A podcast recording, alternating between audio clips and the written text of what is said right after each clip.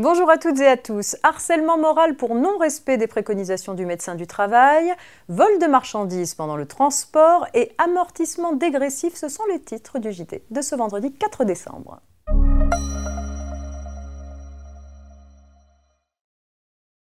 C'est une affaire de harcèlement moral pour non-respect des préconisations du médecin du travail qui ouvre ce JT.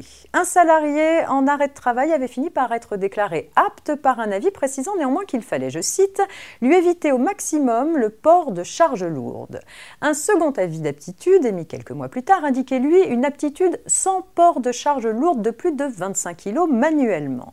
À la suite de son refus répété de porter des charges qu'il estimait trop lourdes, le salarié avait été licencié pour faute grave. Dans le litige qui s'en est suivi, le salarié a notamment invoqué un harcèlement moral pour obtenir la nullité de son licenciement. Il a obtenu gain de cause.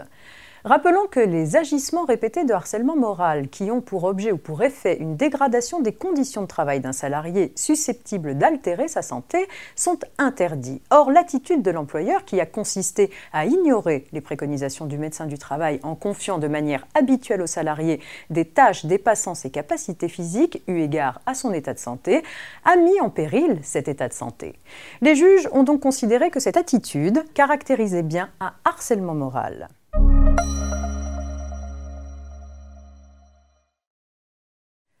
On poursuit avec une petite histoire de vol de marchandises pendant le transport. Chargé d'acheminer en France des produits cosmétiques, un commissionnaire de transport fait appel à un transporteur routier. Au cours du transport, la remorque laissée en stationnement sur un parking est volée pendant la nuit avant d'être retrouvée vide. L'assureur de l'expéditeur demande réparation au transporteur. Pour sa défense, celui-ci prétend n'avoir commis aucune faute, reprochant au contraire au commissionnaire et à l'expéditeur de ne pas lui avoir transmis de consignes de sécurité, le transporteur estime que leurs fautes sont seules à l'origine du dommage. Sans succès, en effet, le transporteur est garant de la perte des objets à transporter. Seule la force majeure peut lui permettre de s'exonérer de sa responsabilité. Or, les juges ont relevé que le fait pour le transporteur de laisser la remorque dételée dans un lieu non surveillé était la cause directe de la perte des marchandises.